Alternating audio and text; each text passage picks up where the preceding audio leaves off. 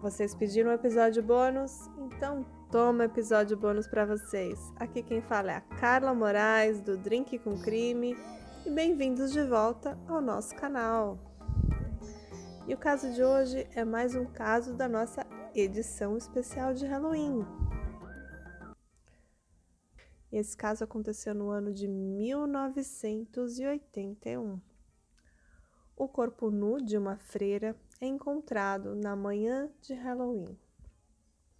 Era a irmã Tadea Benz, de 76 anos. E o corpo dela foi descoberto por outras freiras em seu quarto no segundo andar do convento de São Francisco, em Amarillo, no Texas. A freira idosa só foi encontrada porque naquela manhã ela faltou à missa matinal então as outras irmãs, pensando que ela tinha morrido de causas naturais, removeram o corpo dela e ordenaram que fosse preparado para o enterro. Mas uma janela quebrada, encontrada na sala comunitária do convento, no final daquele dia, levou a polícia a pedir uma autópsia. E a autópsia determinou que a irmã Tadea havia sido estuprada espancada e estrangulada.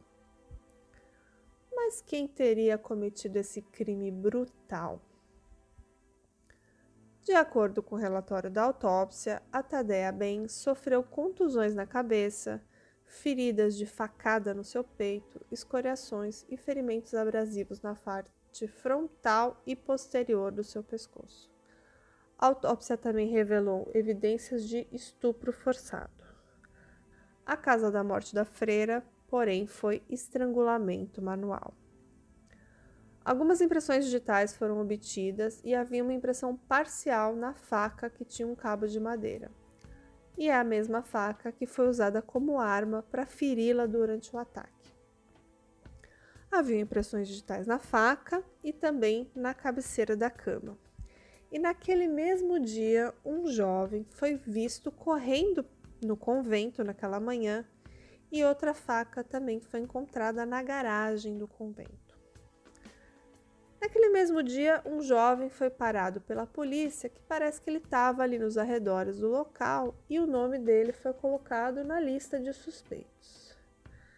Nas semanas seguintes, parece que ele foi identificado pelas impressões digitais encontradas naquela faca o nome dele era Johnny Frank Garrett, de 17 anos.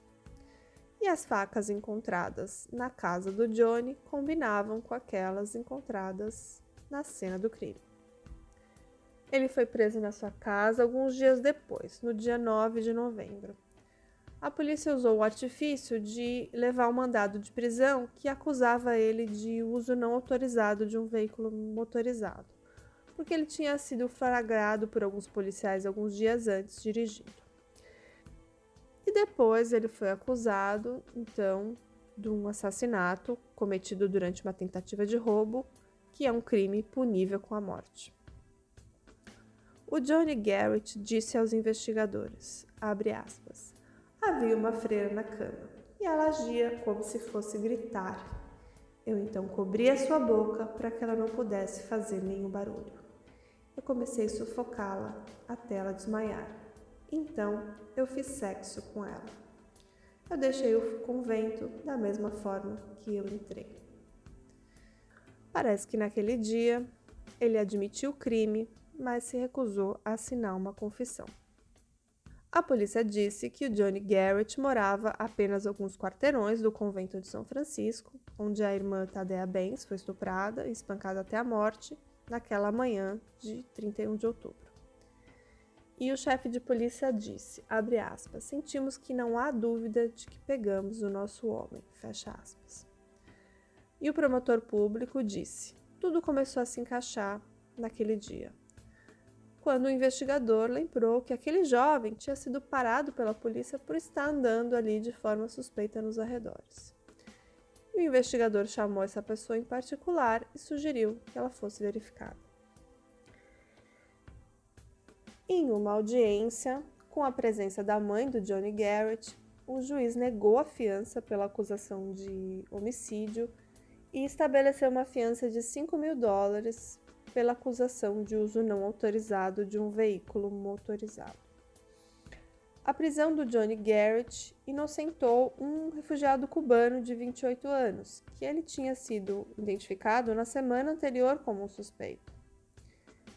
Porque ele estava já preso, na verdade, por uma outra tentativa de estupro e um outro roubo cometido é, no mesmo dia da morte da irmã. E ele permaneceu preso sob acusação de tentativa de estupro e roubo dessa outra vítima. E o bispo, lá daquela, daquela igreja, disse, aspas, sentimos um grande alívio que um suspeito foi preso. As irmãs de São Francisco, mesmo com vigilância 24 horas por dia, estavam se sentindo vulneráveis. Agora estão mais tranquilas. Fecha aspas. É, o bispo dessa diocese, disse que esperava que esse jovem em questão fosse culpado, que ele receberia um cuidado corretivo para experimentar o amor e o perdão de Deus. Bom, a sentença de morte do Johnny Garrett foi adiada diversas vezes Especialmente porque, segundo alguns relatos, ele estava com uma lesão cerebral, ele também estava muito louco, ele tinha comportamentos assim fora de si, e ele parecia ser uma pessoa com muitos problemas mentais. Em 1998, um repórter de um jornal entrevistou uma psiquiatra chamada Dorothy Otno Lewis, e ela estava conversando e ela estava estudando o caso do, do Garrett durante o quinto ano que ele estava no corredor da morte. O estudo dela procurava as origens da violência por um livro que teorizava que a maioria das pessoas que cometem atos horríveis são pessoas que foram abusadas quando crianças. E isso também era verdade no caso do Johnny Garrett. A Dorothy Lewis disse nessa entrevista que ela encontrou inclusive uma declaração juramentada de um primo do Johnny Garrett depois que ele foi condenado à morte, numa tentativa de fazer com que talvez o caso fosse revisto. E essa declaração do primo foi feita por uma audiência de clemência. E o primo alegava que o Johnny sofreu abuso cruel nas mãos de seus avós. Aí eu vou abrir aspas aqui para o que o primo dele é, informou nesse documento. Abre aspas. Vou contar a verdade sobre como Johnny se queimou. Havia um aquecedor a gás no banheiro e a vovó levou Johnny até lá e ligou o aquecedor a gás até que as chamas tocassem o topo. Ela esperou até que ficasse bem quente, então ela tirou as calças dele e o colocou em cima do aquecedor. Ela o segurou lá, pelo que me pareceu, um longo tempo. Fecha aspas. Então o primo estava fazendo uma declaração que a avó teria queimado as partes íntimas do garoto naquele dia. Em outra declaração, o primo ainda escreveu, abre aspas, Vovó vestiu Johnny como uma garotinha, então o vovô abusava sexualmente do Johnny. Fecha aspas. Mesmo com o relato do primo, o Johnny Garrett foi condenado à morte pelo assassinato e executado em 11 de fevereiro de 1992. E as últimas palavras do Johnny Garrett foram, abre aspas, Gostaria de agradecer a minha família por me amar e cuidar de mim e o resto do mundo pode beijar a minha bunda, porque eu sou inocente. Mas o caso do Johnny não acaba por aqui. Pesquisando mais sobre esse caso, encontrei uma petição online, uma movimentação para que o nome do Johnny seja limpo. E de acordo com esse abaixo-assinado, esse crime que ele, o Johnny, então teria confessado, provavelmente tinha sido cometido por uma outra pessoa, um cara chamado Leôncio Paris Rueda. Em 2004, o Rueda foi ligado por DNA a um crime muito semelhante acontecido no mesmo bairro quatro meses antes do caso da freira. E até mesmo o promotor distrital disse em entrevistas a alguns repórteres que ele achava que os crimes eram muito semelhantes para ter sido cometidos por outra pessoa. Então ele achava que era o mesmo homem. Inicialmente, a polícia tinha se concentrado em outro suspeito, que era um suspeito cubano, como eu falei, e esse suspeito teria chegado num navio, no famoso navio Marial vindo de Cuba, né? E, inclusive, diversas testemunhas relataram ter visto alguém de pele escura e cabelo preto encaracolado perto do convento, onde a última vítima, a irmã Tadea Benz, de 76 anos, foi morta.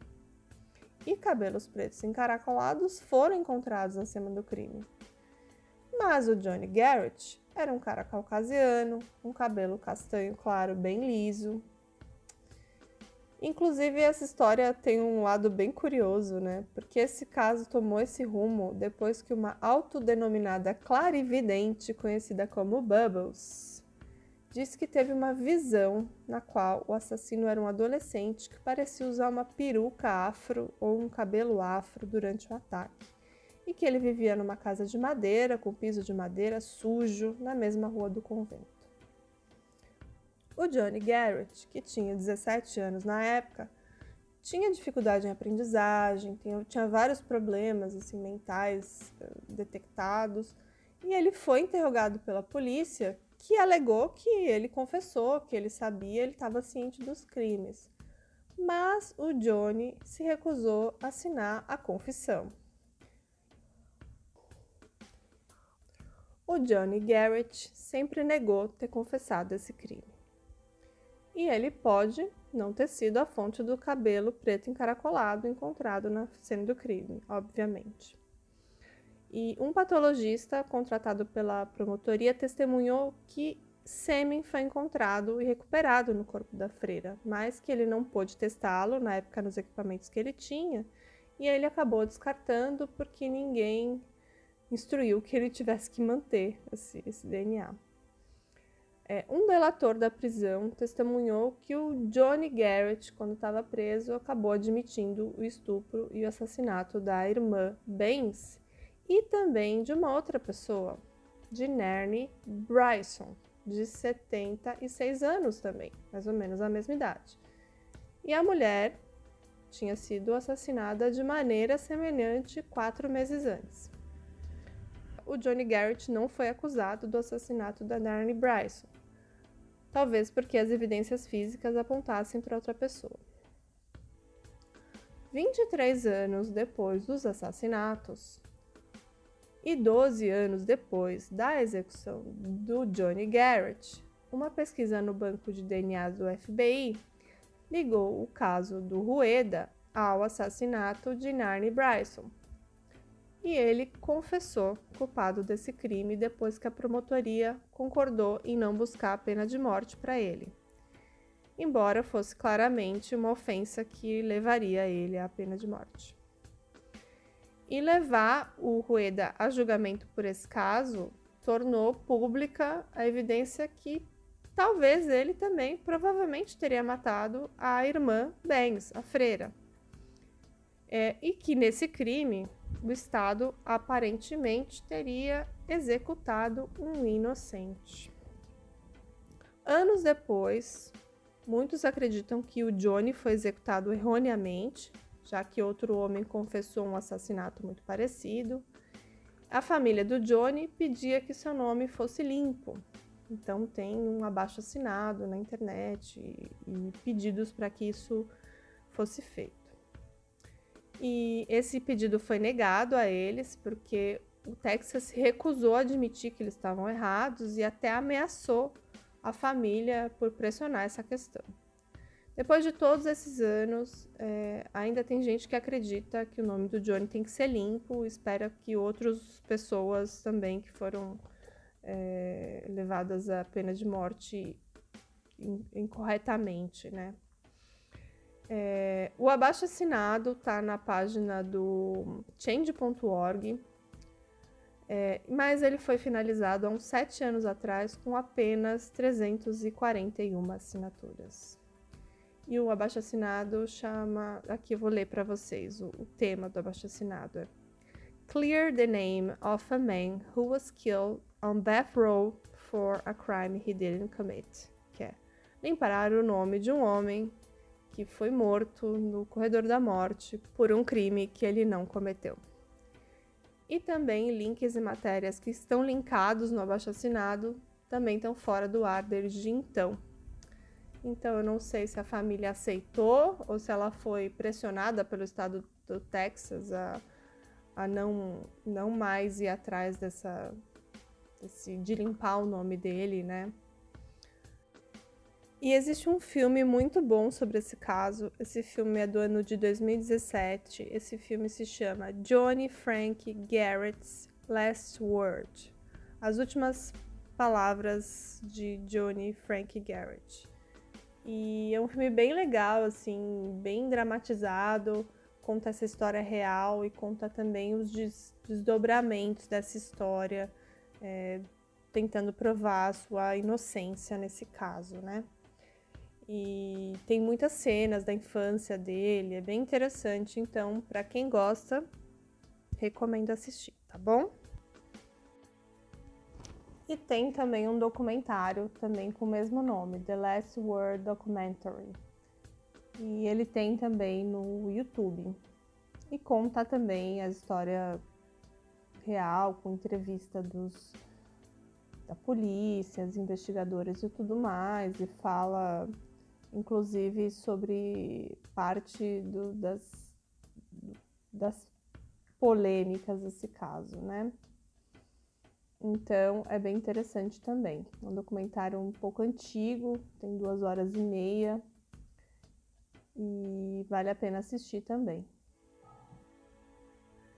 Esse é um caso assim curioso, né? Um caso histórico que envolve pena de morte, é um uma, um assunto que eu acho interessante sempre trazer para o debate, né? Porque eu, eu sou a favor da pena de morte, mas ao mesmo tempo eu sei que a justiça também ela é falha, né? E eu fico pensando quantos casos de pessoas podem ter ido à pena de morte injustamente, né? Então, mas ao mesmo tempo eu acho que tem casos que a prisão perpétua não é o suficiente para que a pessoa pague por um crime horrendo que ela cometeu. Bom, eu vou ficando por aqui. espero que vocês estejam gostando do nosso canal. Esse é mais um episódio bônus, nossa edição de Halloween. E agora eu tô fazendo um cronograma, um planejamento para que a gente poste episódios todos os domingos. Então, por favor, vocês que gostam do Drink com Crime, compartilhe bastante, divulgue nosso canal para a gente continuar crescendo. Siga a gente no Instagram, e se você puder ouvir a gente pela plataforma Orelo, que é uma plataforma que promete pagar uma graninha para os podcasters, eu vou ficar muito feliz. Eu ainda não juntei nem dois reais nessa plataforma, mas eu espero que até o final do ano eu consiga um dinheirinho para pelo menos comer um lanchinho no final de semana.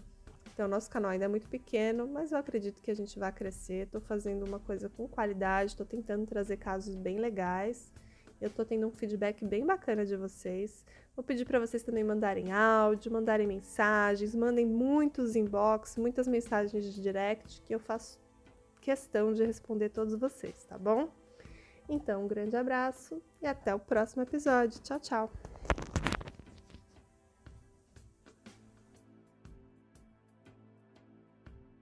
Oi, pessoas, tudo bom? Meu nome é Gisele, host do podcast Sob Investigação, um podcast para quem sabe que a realidade é pior que a ficção. A cada temporada são 20 novos casos nacionais e casos extras. Se você gosta de crimes brasileiros, te espero lá. Beijos!